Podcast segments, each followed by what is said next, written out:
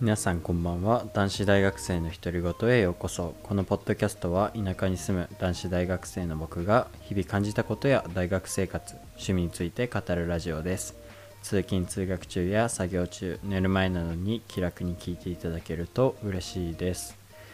はい、えー現在はですね10月24日月曜日の夜10時44分でございます。えー今日もね疲れました。皆さんも一日お疲れ様でした。えー今日はですねまあ今サークルに行ってきたのでまあ本当はもうちょい早い時間にねポッドキャストは撮りたいんですけどまああの9時半に終わってそっから帰ってきて風呂に入ってそうなるとね今の時間になってしまうという感じで、えーまあそうですね。ちょっと遅くなってしまってるって感じですね。しかもあと疲れてて もう正直かなり眠いです。今にでも寝れます。まあでもあのあの無理やりねポッドキャストを撮ってるってわけではなくてあのポッドキャストね本当になぜかわかんないんですけど本当にね何も嫌な気持ちないというか嫌な気持ちって言ったらなんか変だけど何て言うんだろう。ああ今日はめんどくさいなとか今日は撮りたくないな撮りたくないなあ合ってるね。っていう気持ちとかなく全くなくてなんか日々楽しく撮らせていただいてるんですけど。まああのまあ撮りたくないとかはないんですけどまあ最近はねちょっと ネタがないなっていう。それだけちょっとあの気になりはするんですけど。でもまあまあ、楽しくねあの撮らせていただいてるのであの、まあ別にこんなに眠くてもあの全然撮れるんですけど、まあ、体がねとにかく今疲れてて、うん、すごく眠いなって感じですね。はい。でね今日は何があったかと言いますとまあ今日は普通に月曜日なので、まあ、もちろん学校の授業がありましてまあ、今日ね、起きたのが8時半とかかな。まあ、このちょっとね、結構遅いんですよ、起きるのが。それはちょっと後で話すとして。で、あの、まあ、8時半に起きまして、でそこから朝ごはんを食べて、で、今日は、えーまあ、一限があったので、もうすぐ、朝ごはん食べて、すぐ一限。で、えーまあ、幸いにもオンラインだったので、はい。まあ、1限受けて、で、2限もあったね。えーあ、今日はね、1から4限まであったかな。なんで、もうぶっ通しですね。はい。で、まあ、基本的には、今日は、経済系の、あの、領域の勉強が多くて、まあ、一部、なんか経営にも入るとか、まあ、租税ですね。の話、租税回避のまあ、租税の分野で、まあ、内容は授業の内容自体は租税回避の内容だったかな。とかあったんですけど。であと最後体育がありましたね。今日予言いやーでねまああの授業内容は別に、まあ、さっき言った通り租税回避の場所はちょっと面白かったんですけど。まあそれほどあの話すことはないんですけど。えーそうですね。体育がね僕言ったかな前のポッドキャストで。僕がと取ってる体育はあの筋トレというかトレーニングのね、あのー内容の実習なんですけど今日はねえーっとまああのーいつも通りと言ったら変ですけど前回あのやったような内容とちょっとかぶってたりしてて、まあ、今日は腹筋、まあ、いわゆるあの皆さんがよく想像する腹筋ですね。こうあの体力テストでさ中学校高校の時の体力テストでさやる腹筋あるじゃん。上体起こしそれのえっ、とねもうちょいこう腹筋ってそんなにこう上まで上がんなくていいんですよ。あの上体起こしみたいに。あの本当に腹筋をこうギュッて収縮させればいいんですよ。とにかく。それを意識してやる腹筋って感じですね。まあ上体起こしのもうちょいこう上げなくてもとにかく腹筋を収縮させるイメージでやるっていうトレーニングと、えー腹筋の下の方ですね。なんていう名前か忘れたけど。腹筋の下の方を鍛えるにはこう足を伸ばした状態でこう足をねまあ、寝た状態ですね。完全に足を伸ばして寝た状態から足を足足だけきうんと腰腰より下をこう上げるって感じですね。難しいな。何て言ったらいいんだろう。まああの正式名称はあのレッグレイズっていう名前なんですけどまあ多分検索してもらえばレッグって足ですよ。でレイズが上げるだからレッグレイズっていう名前なんですけど、うん、それをやってであとは、えー、今日ね新しく、まあ、習ったというか僕は知ってたんだけどもともと。あの、ヒップリフトっていうまあ僕がなんで知ってたかっていうとあのね僕が長友選手サッカーの長友日本代表の長友選手の体幹の本をねあの小学校くらいから持っててでそれをねまあ中学、まあ、高校もちょっとやってたかな。でやってた時にねでその本に出てくるんだけどこうなんて言ったら膝を曲げてうつ伏せになってあ違う仰向けになってえー、でこうお尻を上げるんだよね、まあ、調べてもらえば分かるんですけどヒップリフトって。それねあの足太ももの裏の筋肉に効くんですよ。まああと一部お尻の大臀筋っていう筋肉。まあ、太ももの裏はハムストリングスっていうんですけど、まあ、そこを鍛える筋トレ。で最後にスクワットですね。で僕ねやっぱりあの僕こう筋トレしてて思うんだけどあの僕のこう弱い部位というかやっぱりね遺伝子的にもそうだしこう今までやってきたトレーニングの積み重ね的にもそうなんだけどこうここが得意な部位だったりこう強い部位っていうのがあって、まあ、それと逆に弱い部位部位もあるわけなんですよ。で僕はやっぱりこう後ろ側の筋肉こうくらはぎは入らないけどこうハムストリングスあと大臀筋あと背中ですね。脊柱起立筋とかあのー、まあそこら辺広背筋とか。で背中が弱いんですよ。あ背中じゃねえ後ろの側が弱いんですよ。だからやっぱ今日ねハムストリングスのそのトレーニングしてやっぱね弱いなって感じましたね。まあ鍛えていかないとなと思いましたね。はい、まあ、それだけなんかまあでも自分の短所をまあこう僕的にはねそんなにこう何て言ったらいいんだろうな。逃げずにやっていきたいっていう気持ちが今回強かったので、すごいいいのかなというか、まあ、これからね成長できるように頑張っていきたいなとは思いますけどあのね背中だけはなんかどうしてもこう家でねトレーニングする分にはすごく難しい部位で背中ってこう何かを引っ張るっていう動作で鍛えるんですよ。でそうなった時にこうなんだろうなダンベルだけだとちょっと難しいところがあってなのでねちょっと鍛えにくいっていうのはあるんですけどでも普通に考えてあのハムストリングスとか足はね絶対ダンベルだけでもいいですし自重でも鍛えられるのでそれは自分でねやっていこうと思うんですけどちょっと最近はねあのサークルが週2であってちょっと足がね休める時間がなくてなのであの足の筋トレちょっと入れてないんですけどその、まあ、もうちょい減ってきたらね、あの足の筋トレをね、週1とかで入れていこうと思うんですけど、まあ、それは状況に合わせて臨機応変にやっていきたいなというふうに思いましたね。はい。でね、ちょっとその続きになっちゃうんだけど、続きというか、まあ、今日あったことではないんだけど、今日あったことか。だけど、ちょっと、あの、まあ、一旦ここで今日あったこと話す、僕がいつもね、喋ってるような日記的な内容は終わりで、あ、ちょっとサークルは、まあいや、サークルは今日もね、ちょっと めちゃめちゃ使いました。はい。いや今日、まあね、最近あんまり人数いない、まあ今日は多かった方か。4チームくらいで回してたんだけど、これやっぱ勝つとね、連続で 体力がね、きついんですけど、まあでもいい有酸素運動になって、すごく良かったですね。はい。まあ、そんな感じでサークルはね、まあいつも楽しく きつくやってるんで、あのー、まあいつも通りって感じですね。で、まあここで まあ一旦今日あったことを話すコーナーというか、のは終わりで、まあ、日記的な内容は終わりで、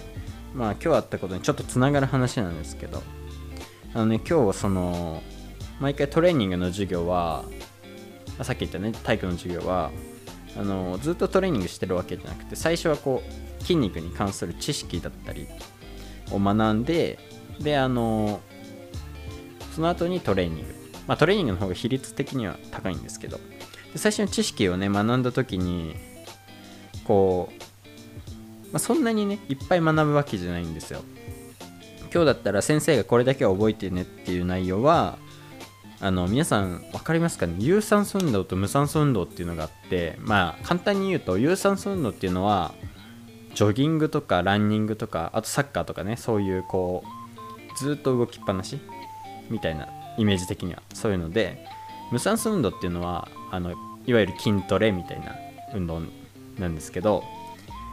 分かりやすく言うとですよ。めちゃめちゃ簡単に言うと。であのまあ、どっちがいい悪いっていうのはまずないよっていうのが今日のポイント1で、まあ、とにかくどっちにしても筋肉が大切だと。とにかく筋肉の量があればあのー、こうエネルギーをね消費しやすい、まあ、前話したか分かんないんですけど筋肉の役割は役割はいっぱいあってその中に代謝がね代謝を上げるっていう機能があるんですけど筋力量が多いほど要するに代謝が良くなるわけなんですよね。そうなるとあの脂肪燃焼も早くなるわけですよ。代謝がいいわけなんで。だから有酸素にもいいですしもちろん筋力量が多いってことは無酸素にもいいわけですよ。普通の筋トレにもね。ということで、まあ、とにかく筋肉が大事だよっていうのが、まあ、今日のポイント1どんな目的であっても有酸素でも無酸素でも、えー、筋肉が大切っていうのがポイント1個目で。でもう1個ポイントの2つ目があじゃあ有酸素と無酸素両方やるってなった場合どういう優先順位でやればいいのっていう話なんですけどこれはですね有酸素をやってから無酸素あ違う間違えた。ごめんここ大事。無酸素やってから有酸素やった方がいい。ですよ。これがねあの何て言うんだろう。こうグラフでね成長ホルモンと、まあ、有利脂肪酸っていうあのー、まあ、筋肉のこうエネルギーの供給系っていう、まあ後で話すんですけど話にちょっと直結してくるんですけど、まあ、とにかくそのこう体から出る物質の量の話グラフがあって、まあ、それが多いほどいいわけなんですよね成長ホルモンと有利脂肪酸が。でそうなった時に有酸素無酸素ど有酸素から無酸素と無酸素から有酸素どっちがこう、えー、その2つの物質が上がりやすいかとかというかを調べたグラフがあってそれによるとですね無酸素から有酸素やった方がこう成長ホルモンと有利脂肪酸の分泌の量が多いよ。っていうことで、まあ、無酸素やってから有酸素やった方がいいんですよ。でこれねちょっとこう直感的なのと反するんですよ。なぜかっていうとこういきなり重いものを上げるとかっていうよりかこうアップをしてから体を温めてからこうやるってイメージがあると思うんで皆さんの運動の中で。だから有酸素やってから無酸素やった方がいいんじゃないっていうのがあるんですけど、まあ、そのイメージというよりかはどちらかというとアップというよりかはもっときついイメージですね有酸素が。こうもう何キロも走るみたいなのを 1, 1個有酸素としてで無酸素もその筋トレ1日のメニュー1個分みたいな感じで考えた時にえっ、とどっちを先にやった方がいいかっていう話なんですけど、まあ、そうなるとねあの普通に考えたら有酸素やって無酸素やっちゃうと有酸素でもうヘトヘトなんですよ。だって6キロ走ってから筋トレする気にならないでしょ。そういうそういうのその直感的には合ってるかな。そういう直感的には合ってる。そのアップしてからっていうのはちょっとあのなんだろうな。そのちょアップしてからっていう考え方は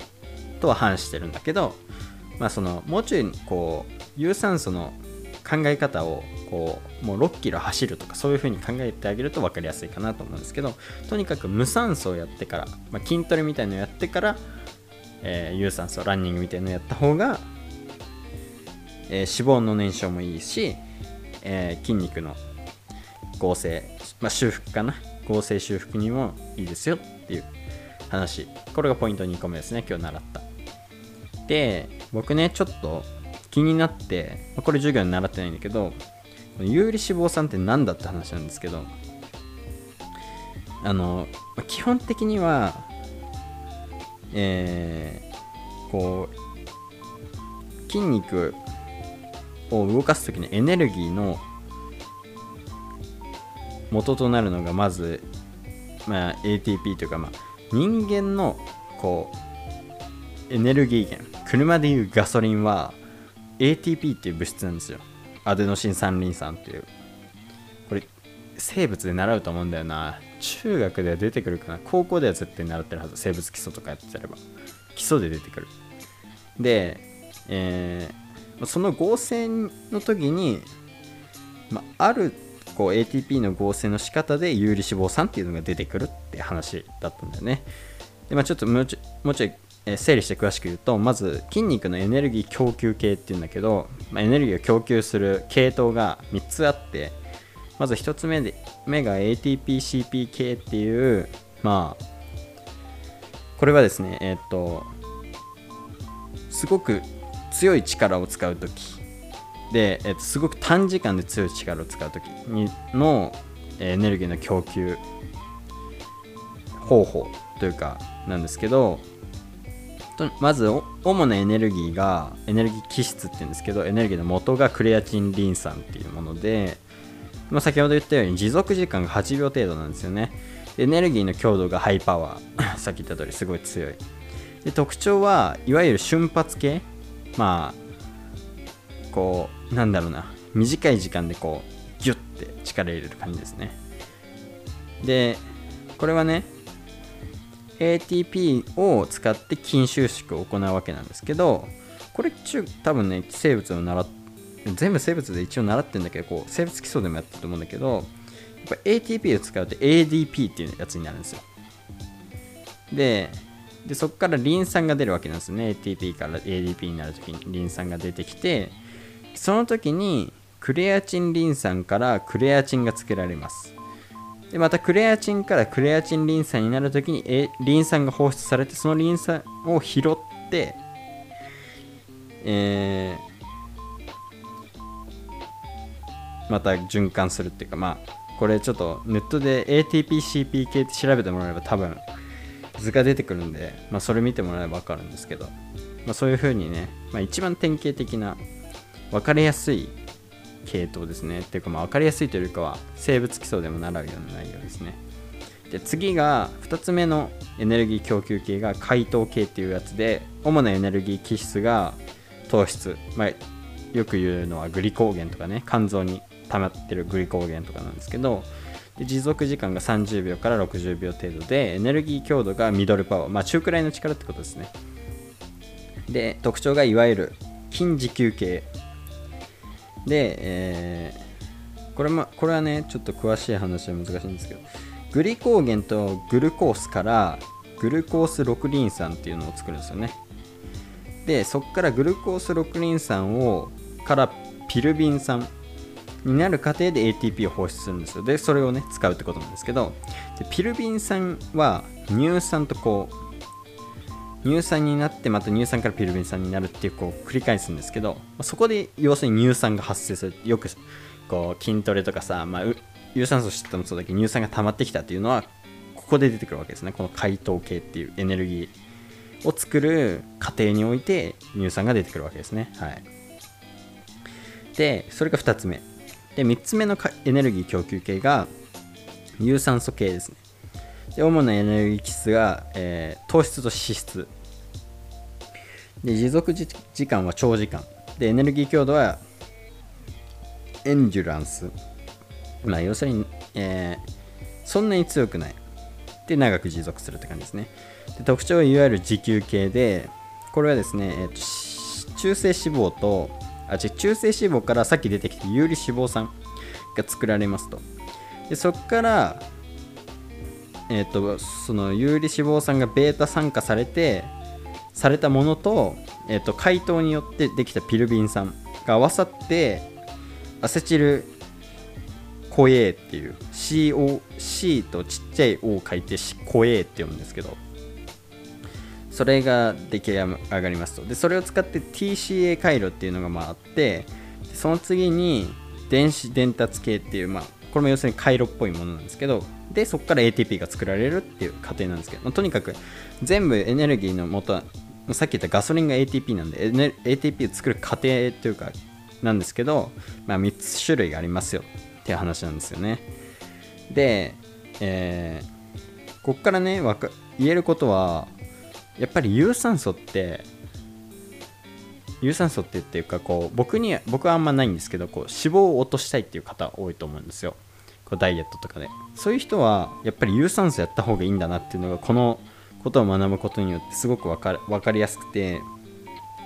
このさっきからエネルギー供給系の3つ説明したと思うんですけどあのそれぞれに主なエネルギー気質っていう話をしたと思うんですよ。まあエネルギーとなる元の物質ですよね。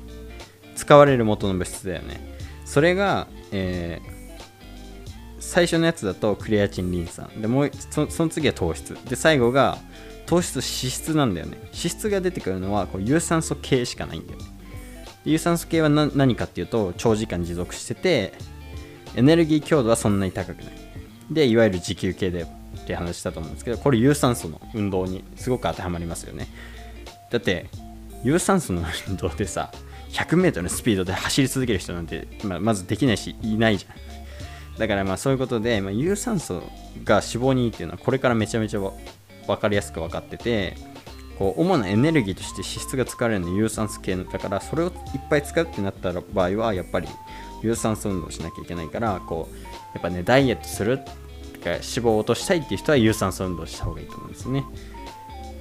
でえっ、と、まあ、僕らみたいな僕らみたいなとか僕みたいな、えー、こうボディメイクをするって方はこうまあ、ある程度こう増量期とかはまあ脂肪つけないとなんで有酸素しなくていいと思うんですけどこう絞るときはねあのダイエットしたい人と同じように有酸素するのはやっぱりいいのかなと思いましたね、はい。まあ、これ学ぶことによっていろいろ知識が増えて僕は楽しかったですね。あと僕一応、えー、高校で生物基礎学んで学んでるんであの、すごくあのー、て言うんだろう思い出深いというか。であとね一応生物もちょっとかじってんだよね基礎なしの。でその時にねあの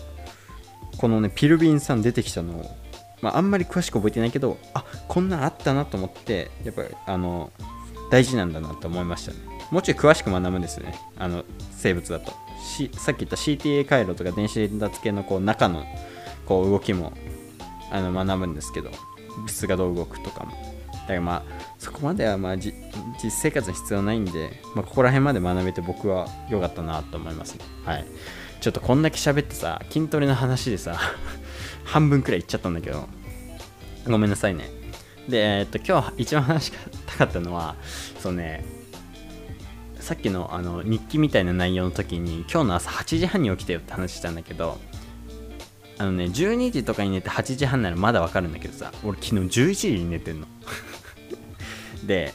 11時に寝て8時半起きて、9時間半寝てんのよ。俺睡眠障害なんじゃねえかなと思って。なんか寝すぎなのよ。で目覚めしで1回起きたんだけどまた寝ちゃったのよね。なんかおかしいなと思って体が。で考えられることは、まあ、一つあるんだよ。あのビタミンを取ってない。昨日ねビタミンと取り忘れたからあビタミン僕よくあるんですよ。ビタミン足りてないと長時間眠っちゃうっていう。多分こう長時間眠らないと体が回復しないんでしょうね。だからそれはよくあるから、まあ、それが原因メインの原因だとは思うんだけどあの、一応なんか睡眠障害じゃないか最近ちょっと長くなってきてるから睡眠障害じゃないか調べたんだけどなんか、ね、睡眠障害で睡眠時間が長い場合っていうのは昼間に眠気があるらしいんだよね。で昼間に眠気は全くないのよ。だから睡眠障害ではないのかなとは思ってるんだけど詳しい方いたらあのお便りいただけるとすごく嬉しいんですけど。あのね何て言ったらいいんだろうな。えー、っとねそのビタミンが足りない時長時間眠るのと、まあ、あとは寝るのが遅い時長時間眠っちゃうのと僕の症状ね。あとねたまにあるのがこう寝相が悪くてなんかね腕とかの腕とかこう圧迫されてる時に腕とかに血流が回ってない時はめちゃめちゃ寝てたりするのよ。なんかそれってどうなんだろう？睡眠障害なのかどうやったら治るんだろうと思って。ちょっとね僕はあの睡眠障害じゃない家庭と思ってあの仮説で家庭であの明日からねこう動こうと思うんですけどあのもしこの症状を聞いて詳しい方でお便りいただける方いたらあの睡眠障害だったら教えてください。ちょっとやばいなと思うんではい。でねそうだね。ちょっとそれが心配でね最近、まあ、一応今日ビタミン取ったし、まあ、今日は12時くらいには寝ようと思ってるんだけど12時前にもっと早く寝れたら早く寝るんだけど。で目覚ましかけてちゃんとその時間に無理やり起きようと思います。はい。そうしないと多分なんかこう習慣化しそうで嫌なんだよねこう長時間睡眠が。だからまあそうあのねメンタリスト DAIGO さんの動画で見たんだけど睡眠適正な睡眠時間って、まあ、人にはよるんだよ。もちろんあのショートスリーパーロングスリーパーっていう人がまあ一応いるにはいるから人に個人差は全然あるんだけど一応平均的な人は7から8時間寝れば寝るのがちょうどいいとされてるから僕もそうしようかなと思ってはい、ショートスリーパーでは絶対ないです僕は。だからロングスリーパーかもしくは平均的な人なのよ。で平均的な人だと思って過ごしてるからそうだから睡眠障害がちょっと気になってるって感じなんだけど、まあ、とにかく平均的な人だと思って78時間でちゃんと起きれるようにしたいと思いますね。はい。まあ一応そんな感じでねちょっと不安な ことがありました今日の朝。一応ね今日6時半7時くらいに目覚ましが鳴ったのは覚えてるんだけどそっからの記憶がありません。いやーちょっとね困るよね本当に。それだけがちょっと心配ですけど。はい、まあ、そんな感じでね今日は話してきたんですけどまああと話すことっても特にあんまりないんだけどさまあ一応あるっちゃあるんだけど、まあ、長くなっちゃいそうだからまあ今日はこのくらいにしようかな。はい。今日はこのくらいにしようと思います。はい。メインの内容はね。はい。えー、このポッドキャストではお便りを募集しております。内容は何でも構いません。えー、僕への質問でも、えー、て言うんだろう、このポッドキャストでこんなことを話してほしいだったり、あと皆さんのね、最近あった自慢とか、最近あったこととか、お悩み、何でも構いません。えー、お便りはね、概要欄の Google フォームもしくはインスタの DM から、えー、お送りいただきます。気楽にお送りください。どしどし、あの待っておりますんで、はい。でですね、えっ、と、あと、